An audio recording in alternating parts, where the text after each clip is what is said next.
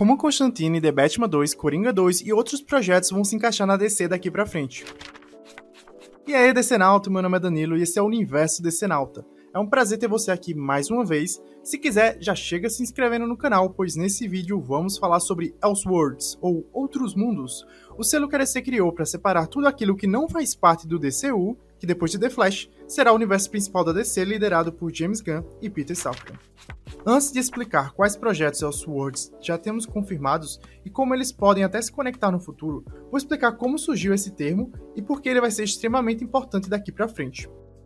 Em resumo, Elseworld são histórias que se passam em uma realidade alternativa que desvia da continuidade estabelecida, o famoso canon, e que te permite criar coisas malucas. Sei lá, imagina o Batman com a cabeça em formato de bolacha. Até que não é difícil imaginar. O selo surgiu na DC em 1989, nos quadrinhos com Gotham by Gaslight, ou como é chamado no Brasil, Batman, Gotham 1989, que é considerada a primeira publicação a Sword, apesar de não ter o selo inicialmente.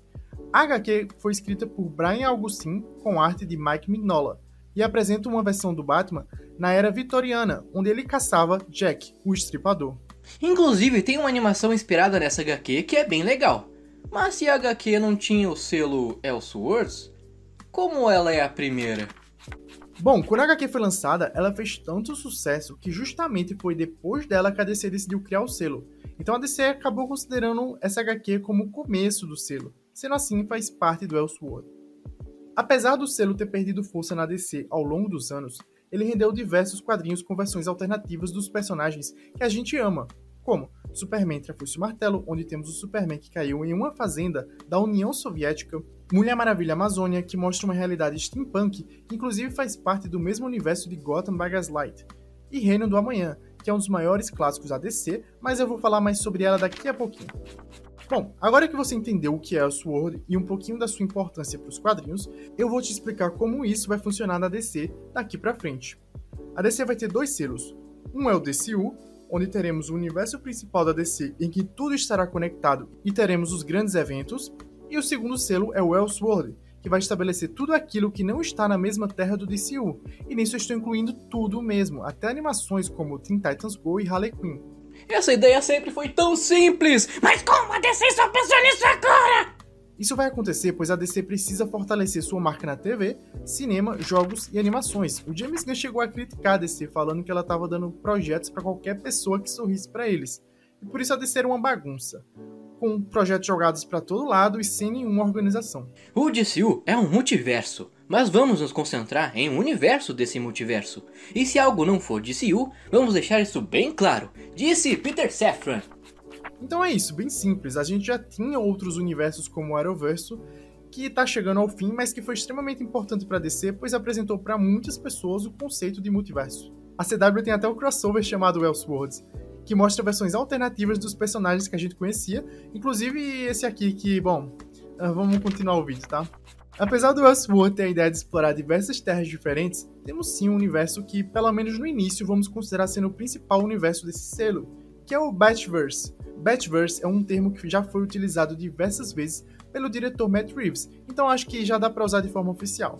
Então explicando o Batverse para vocês. Esse universo começou com The Batman e depois teremos a minissérie The Penguin, em que a história vai se passar entre The Batman 1 e The Batman 2, que já foi confirmado para o dia 3 de outubro de 2025. E ainda temos mais duas séries em desenvolvimento, que é Arkham Asylum e Gotham PD. Esse é um universo que o Gunn e Safra confiam bastante, pois eles chegaram a conversar com o Matt Reeves só para ter certeza que nada que o Reeves ia fazer ia ser parecido com o DCU.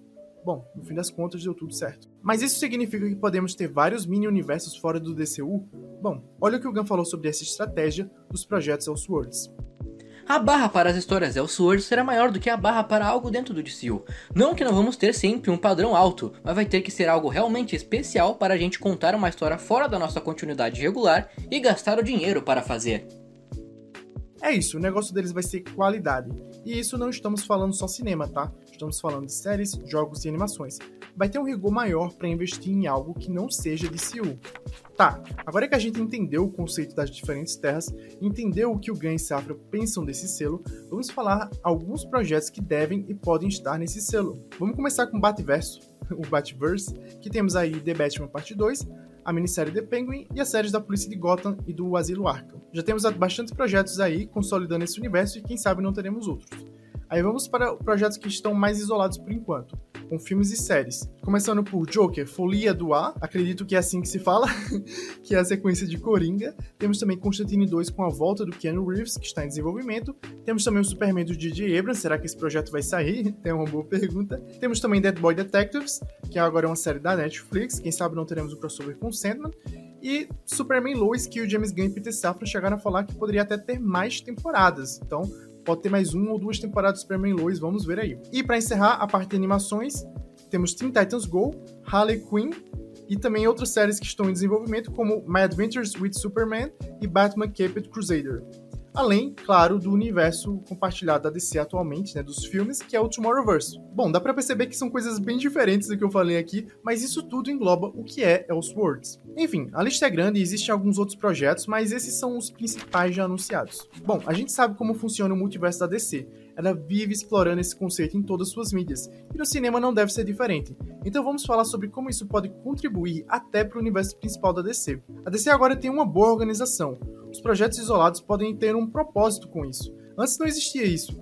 Como o Gão falou, eles não tinham nenhum critério, e agora isso existe. Então, além de ter obras mais autorais como Coringa, que não tem objetivo de se conectar no multiverso de heróis, pois simplesmente não se encaixa, também poderíamos ter versões alternativas dos personagens que a gente conhece e terras que a gente também conhece nas HQs. Afinal, essa é a graça do Elseworld, ser algo diferente do que estamos acostumados. Por que não ter um filme do Superman entre a foice e o martelo?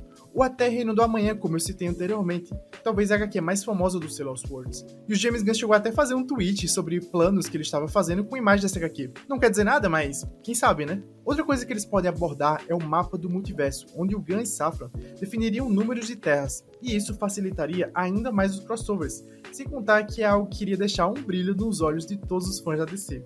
Muitas pessoas não entenderam como funciona de fato, mas é importante deixar claro que o Gunn e Safran são o chefe desses projetos isolados tudo da DC vai passar pela mão deles, então não é só a DCU, tá? Com essa nova organização, a DC tem sim a possibilidade de imaginar essas novas terras como parte até de um futuro evento de multiverso. E agora para encerrar o vídeo com o último tópico que eu queria trazer, que é sobre a questão de qualidade. O que esses projetos Elseworlds podem acrescentar na DC. Pois eu conheço pessoas que não estão tão empolgadas com o conceito desses projetos mais isolados. Mas esses projetos isolados é justamente um dos principais fatores que me deixou tão feliz com os anúncios e a forma como eles estão organizando a DC. É muito bom saber que vamos ter sim esses projetos isolados, pois muitas vezes são nesses projetos que temos obras que se destacam completamente, como a série Watchmen da HBO e o filme Coringa, que foram brilhantes nas temporadas de premiações e trazem um prestígio diferenciado, pois tu não precisa assistir nada para poder entender esses projetos, né? Pois eles não te limitam, muito pelo contrário, eles te libertam. Você pode contratar grandes diretores e grandes atores que talvez nunca considerariam trabalhar em um universo compartilhado, que sempre vai ter alguma limitação. Eu gosto de pensar os dois selos da DC, como o DCU sendo as HQs mensais e o Elseworlds a graphic novel. E com isso vamos ter filmes para todo mundo. Para mim, o futuro da DC parece brilhante e eu realmente estou muito empolgado. Agora, para interagir com vocês, eu vou deixar uma pergunta final. Então interajam comigo, por favor, comentem aí, que é qual projeto Elseworld vocês mais querem ver na DC. Contanto que não citem o Batman. Vocês podem citar alguma HQ que vocês acham que seria interessante, alguma terra, qual personagem, enfim. Joga tua ideia aí. Então, vocês provavelmente vão me odiar por falar isso, afinal já temos mil projetos do Batman, mas eu gostaria muito de ver Batman do futuro em outra terra, com o Keaton. Não agora, tá? Mas daqui a alguns anos eu acho que seria legal, então não me odeiem. Eu te odeio! Então é isso, se aí curtiu o vídeo, deixa o like coração e depois vai assistir o vídeo que a gente fez sobre quem vai ser a grande ameaça do primeiro capítulo do DCU. Tá muito legal e queria agradecer todo mundo que apoiou a gente lá de coração, a recepção foi muito mais positiva do que eu pensava, então Agradeço muito. E se inscreva no canal. É isso aí, o DCzinho. Até o próximo vídeo e cheiro no cangote. E agora que fiquem a se inscrever no canal. Pois quem não se inscreve no multiverso, nas múltiplas possibilidades, você acaba se inscrevendo do mesmo jeito. Então já poupe o trabalho de você mesmo.